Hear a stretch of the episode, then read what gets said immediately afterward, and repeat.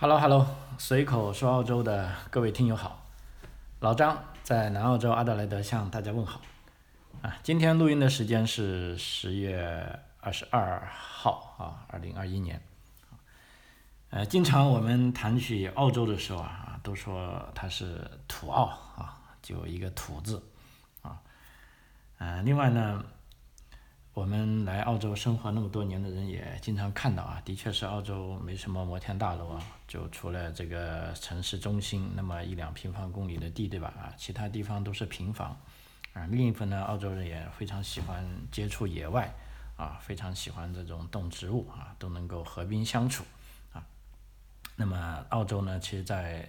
尤其它的对外宣传中啊，好像都是阳光沙滩啊，大堡礁啊，这个。珊瑚礁啊，来度假了，啊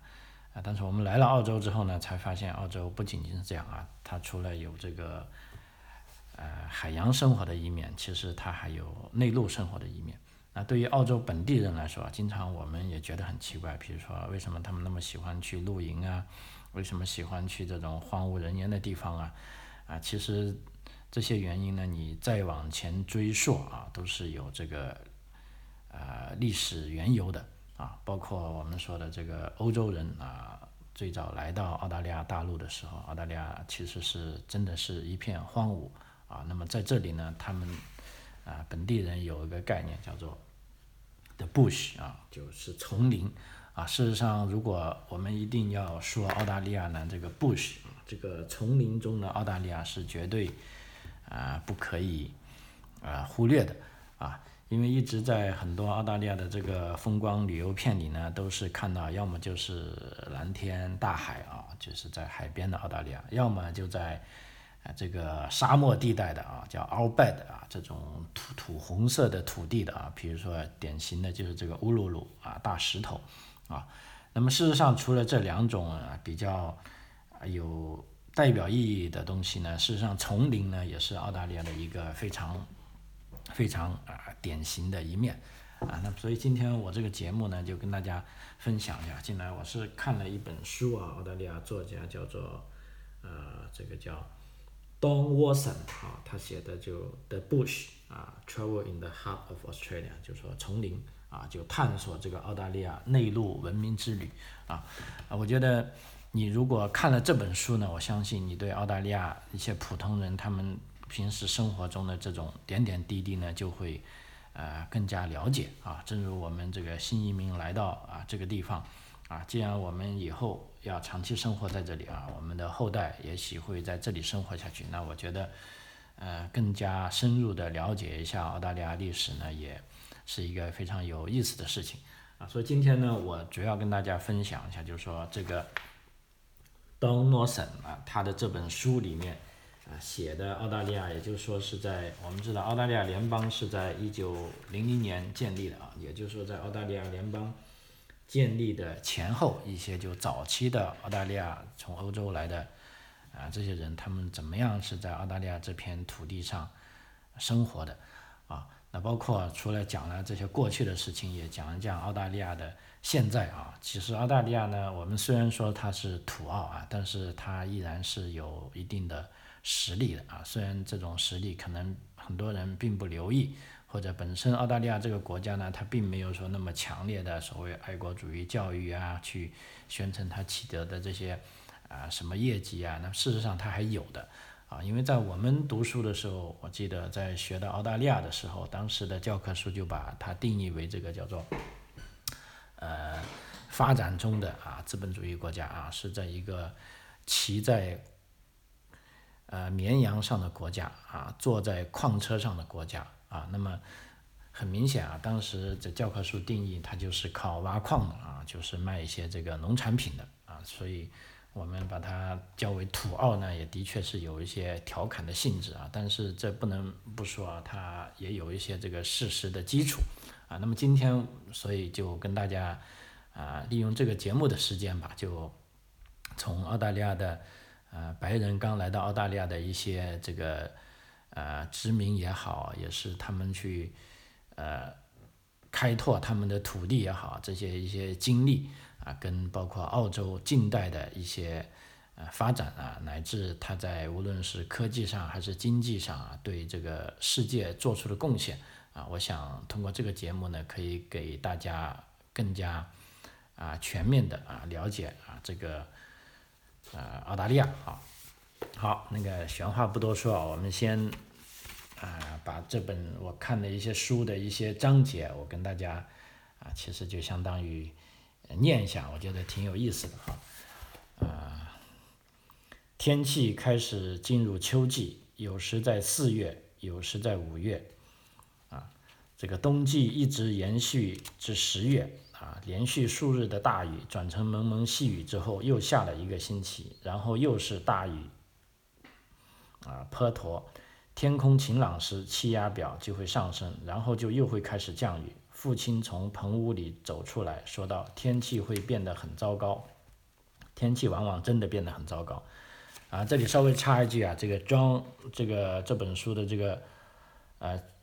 Watson 他写的这些地点呢，其实是在墨尔本。啊，在这个维州啊，也不是在墨尔本，在维州的一些啊山地里，也就是说维州跟南澳洲接近的这些地区，在大分水岭以东啊，都是澳大利亚啊比较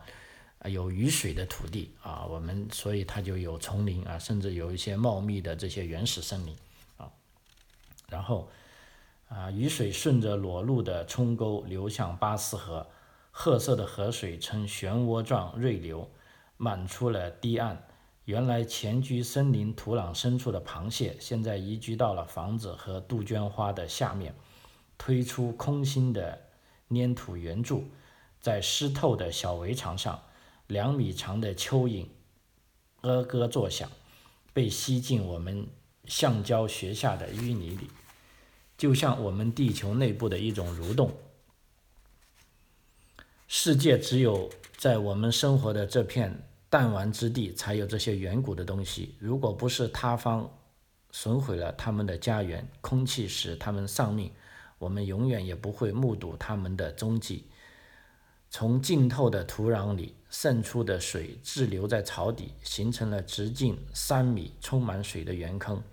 牧场上的泥浆齐齐。每到此时，我妈妈就会说：“泥，我最讨厌这些烂泥了。”冬天，泥浆变成了主角。在定居初期的十几年里，马拉的泥浆雪橇用来运输货物和接人送人。科伦巴拉雪橇字样涂在雪橇侧面，坐在泥浆雪橇上，沿着山脊滑动，听着雪橇下面咕叽作响，一定是一件惬意之事。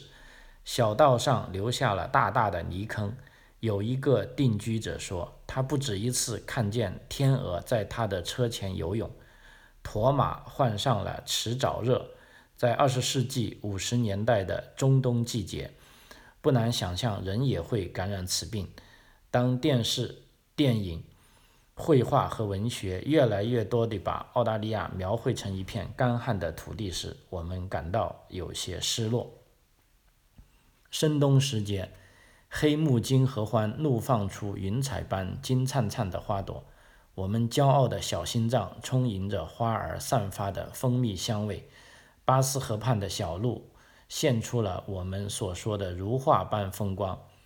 金合欢是数量仅次于桉树的澳大利亚主要树种，和桉树一样，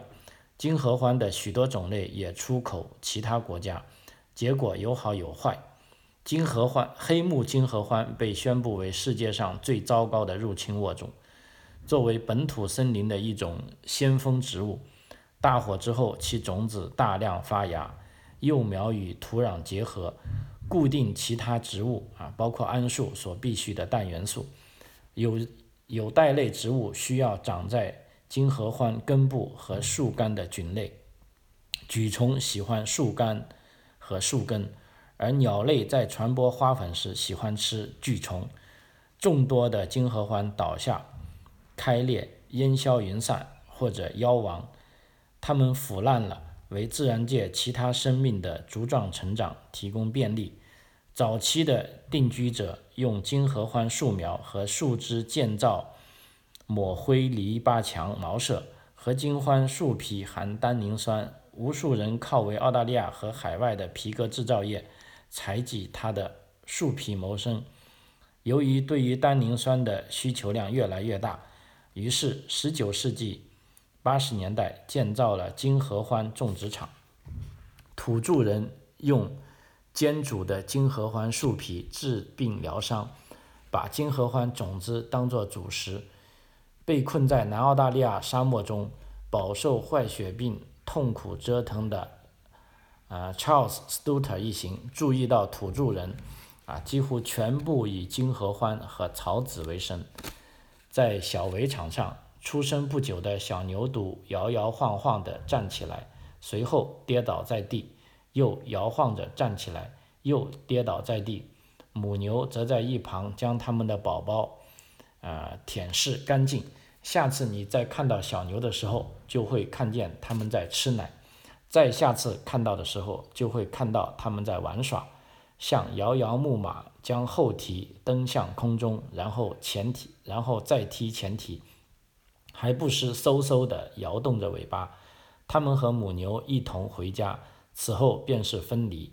大部分小母牛还有可期待的生活。然而，小公牛则完全有权利去抱怨。农夫们会敲击它们的头部，剥落并研制它们的皮，将它们的肉喂给狗吃。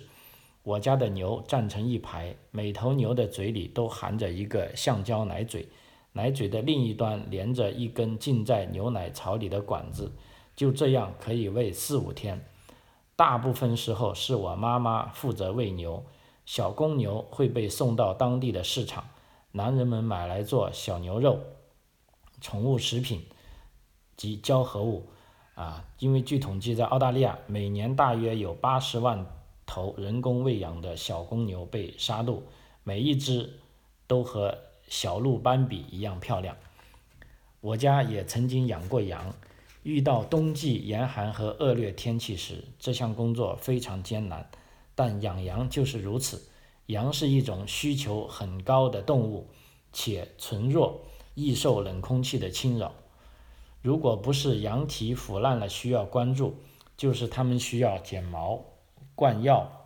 药浴、涂抹某种澳大利亚联邦科学与工业研究组织或者英国化学工业公司研发的产品。在南澳的那位米尔斯先生率先提出切除绵羊臀部腐烂生菊。部分的方法之后，有时还需要割皮防蝇啊。除此之外，还需要切掉绵羊的尾巴和睾丸，它们需要受到额外保护。一方面防范狐狸偷吃新出生的小羊羔，另一方面提防大乌鸦啄瞎它们的眼睛。农民们说，羊终生都在寻找一种死亡的途径啊。它们生蠕虫、吸虫、虱子和疥癣，他们患鼻足、佝偻病，摔倒在地上站不起来。他们还患弯腿症、髓样痫、啊双阳综合症、白肌病、麦角中毒、李氏杆菌病、急性和亚急性肠毒血症、黑麦草摇晃症。坎伯兰，也就是说，这个炭疽热和黏膜炎，在一年中的不同时期，任何数量的草木和粮食都会毒害到它们，或是导致它们躺下或跌倒。它们嘴的四周青肿，并且长满了水泡，并有与苍蝇产卵的屁股同样可怕。满是绵羊的小牧场与一个野战医院相差无几。它们容易生病的习性，使得新南威尔士州有四万个羊圈被砷污染，这就解释了为什么现代牧场工具棚内外有堆积如山的塑料化学品容器。近年来，牧羊场上使用的化学药品已经翻了三倍。五十年代的时候，都是大桶大桶的氯化氢，啊，sorry，是氯化氮氢化合物，譬如这个，啊，敌视剂和 DDT。如今我们已确认确信治疗不会像那个年代那样贻害无穷，啊，这就是啊这个啊，Tom Watson 他描绘的啊，他小时候在这个丛林地带的啊一些丛林生活啊，的确是令我这个呃大开眼界啊。包括这些羊的居然有那么多病啊，以前我从来不知道啊。包括澳大利亚的，其实这个丛林地带啊，还是有非常多的这些呃雨水的啊。的确，他所说的呢是在冬季啊，冬季的时候呢，澳大利亚比较多雨水啊。但但在我们南澳洲比较少，但是在维多利亚州呢，的确是比较多的啊。这也跟我们呃平时想象当中那么干燥的大陆啊，其实不是一回事啊。它并不是一个非常刻板的印象，因为澳大利亚那么大啊，每个地方它都有啊不同的这种。啊，自然环境，OK，那刚才是讲了读了这个小围场的生活，还有呢就再讲一下啊，他们在一九一六年就一二战期间的生活，包括去啊当兵的一些情况，我觉得这也比较有意思的哈。呃，一九一六年，我祖父离开他年轻的妻子和两个不到三岁的儿子，随澳大利亚武装部队远防法国。听说他的妹妹们还用白色羽毛投向那些胆小的奚落他们逃避上战场。乡下对世界大战的热情是澳大利亚历史上的奇迹之一。在一些乡镇，来自教堂、学校和消防队长时间的钟声，预示着有战争的消息。人们参加游行和公共集会，正式发表效忠国王的誓言。其实，一九一六年，我们知道澳大利亚联邦已经成立了，就是说，啊，但是呢，这些民众呢，他还是认为他们应该要效忠这个英国国王哈。那么，有些地方成立了爱国联盟，设立了爱国基金以及爱国女红会馆；有些地方还设立了爱国音乐会、新教教会，为参战将士提行呃送行提供爱国服务。啊，正如这个庄嗯。McKinton 在他的研究中所描述的那种情绪和气氛，有如节日般喜庆。仅三个小镇就在丛林中赶出一千匹马，授给远征军。牧民捐出他们的马匹和小公牛，女人们飞针走线编织衣物。二战结束后，德国移民辗转至我们的居住区。并非每个当地人都欢迎他们的到来啊，因为一战和二战，其实英国跟德国啊都是死对头啊。尽管这同一些人可能对任何移民都不友好。山谷里住着一个穷困的德国人，驾驶着一辆福特车疯狂穿行，令人恐惧。据说他名叫 Client，我不曾记得见过他站起来，或是听过他讲话。唯一的印象是他那张躲在方向盘后面的甲状腺肿大的脸。他是一个参加过战争的老兵，可能他的名字叫海利。他隐隐觉厉，似乎饱经沧桑。倘若1915年他生活在这片区域，后果将会不堪设想。在澳大利亚的乡村，德国后裔居民会遭到追捕和诋毁。纪念德国定居先锋者的。德国地名则被英国、法国和比利时名取代。虽然远离帝国的触角，但这里却有着更为强烈的帝国情结。男人们之所以远赴沙场，原因不言自明。在大多数人的心灵深处，如果失去了对英国君主的效忠，对澳大利亚的忠诚又将何在呢？正所谓皮之不存，毛将复连。职责就是这种忠诚的代名词。不去参加征战，无异于放弃珍贵的地位，会被视为缺少阳刚气概之流、胆小如鼠之辈。男人们响应君主的召唤，征战四方，为的是捍卫帝国的荣耀和家庭，或者是因为他们的朋友做了这样的选择，或者是为了逃避他们的父亲，或者将之作为劣行的救毒。或者为了冒险，亦或是贪图钱财，获得就读，可能是我祖父参战的动机。除了流行性感冒和轻微伤口之外，他身无大恙的返回。他参与了一系列的战役，啊，其中有波济耶尔战役、哈姆尔战役、比勒库尔战役、穆凯农场战役、布鲁德塞德山脉战役以及圣罗廷佩罗纳山战役，但大家说从那以后他判若两人，就像他们一贯谈论其他返乡的大返乡士兵一样。我父亲和母亲的家庭都堪称爱国家庭。我外婆的哥哥在欧洲大战打响之后的一个礼拜之内，便走出丛林，来到征兵摊位，加入了号称“丛林之旅”的第八旅，征战于加里波利和法国，并在那里被毒死。外婆的两个表兄也在法国服兵役。二十五年以后，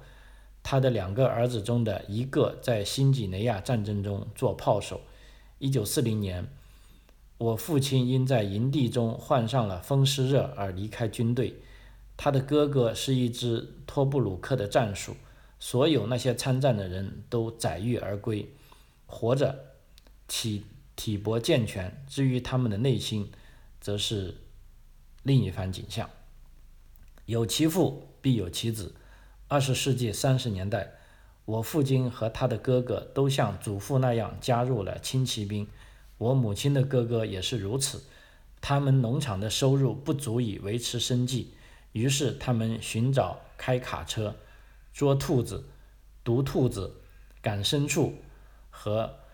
扶轮锄地等工作。他们遵循澳大利亚乡村生活的模式。年景不好时，小农户便置身于劳务市场。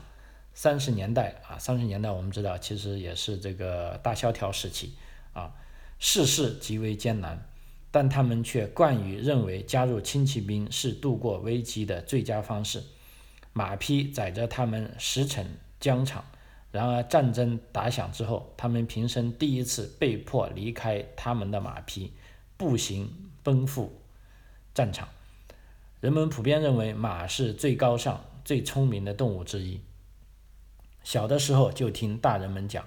马会开大门，然后轻轻划过地面，就像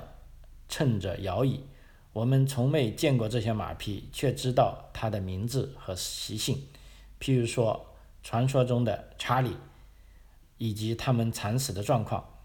小时候，我家有几匹马，拉着雪橇在小围场上穿行，或者用铲子清理水坝。然而，从前的驿马都是传说中的贵族，有些驿马不停劳作，直至生命终结，死时还套着缰绳。对于每一匹驿马的溢美之词，同样适用于每一条狗。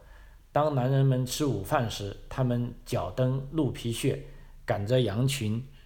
出没于小围场间。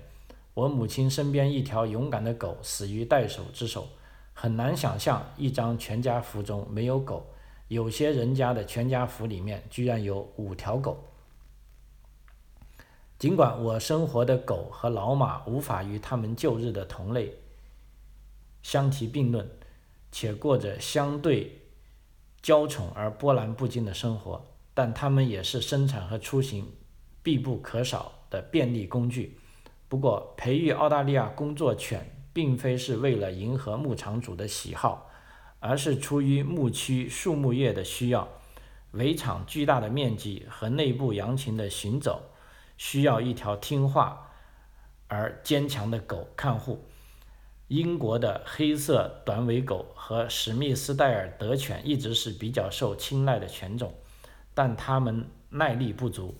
热浪来袭时，它们长长的毛发和耳朵使这一缺点暴露无遗。就像边境牧羊犬深受牧羊人和牧羊犬选拔者喜爱一样，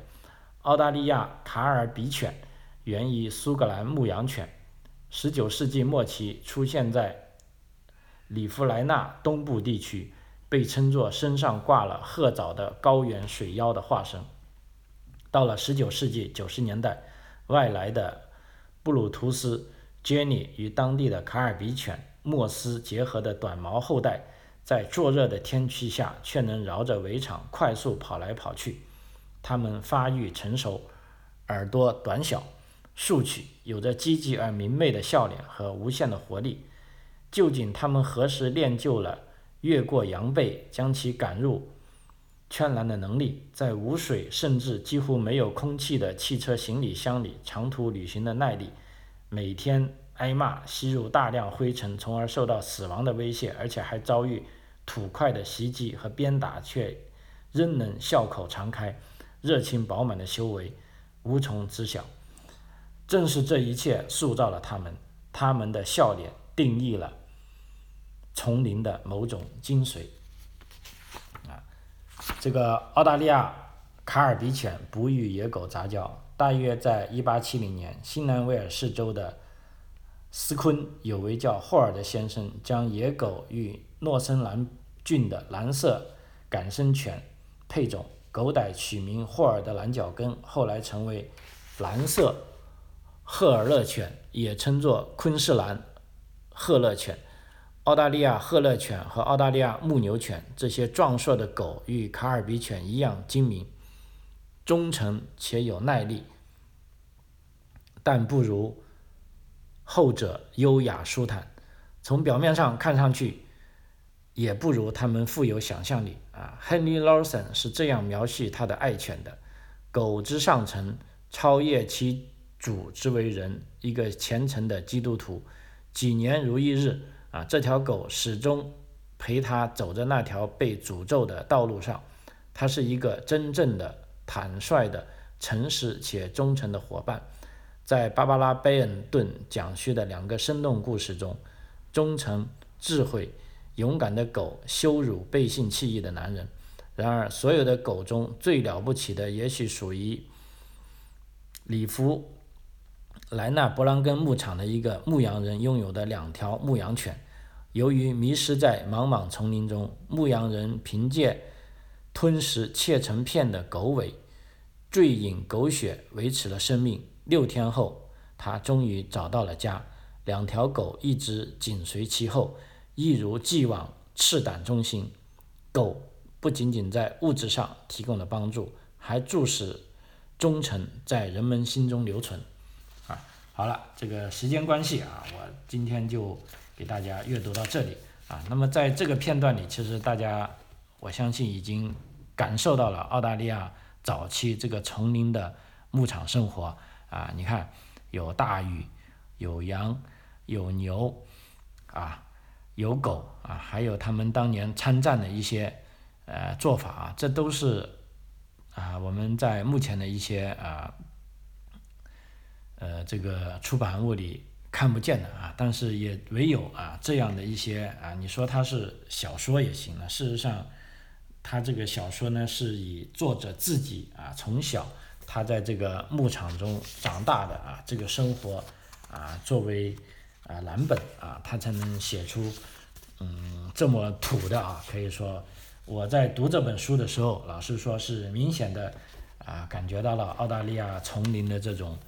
啊，泥腥味，呃，跟它的泼盆大雨，啊，跟它的反复无常的天气，啊，就像以前我看澳大利亚的一些新闻报道，就说，啊，前个礼拜这里还是干旱的，啊，三十九度、四十度，然后下个礼拜这里突然又变成这个洪水泛滥了，啊，那么对刚来的朋友其实觉得是不可思议的，但是后来你会发现啊，嘛，澳大利亚的这种地形，啊，这种自然气候就决定了，啊，这些东西。啊，都会发生的啊，所以澳大利亚这块土地啊，我们既然可以认为它是一个啊幸运的土地啊，一个孤独的在南半球啊，但是另一点对早期的这个殖民者来说，也并不是那么一味啊，我们之前所说的啊非常呆板的印象啊，就是杀土著人啊，其实不完全是这样的啊，包括啊我刚才读的这个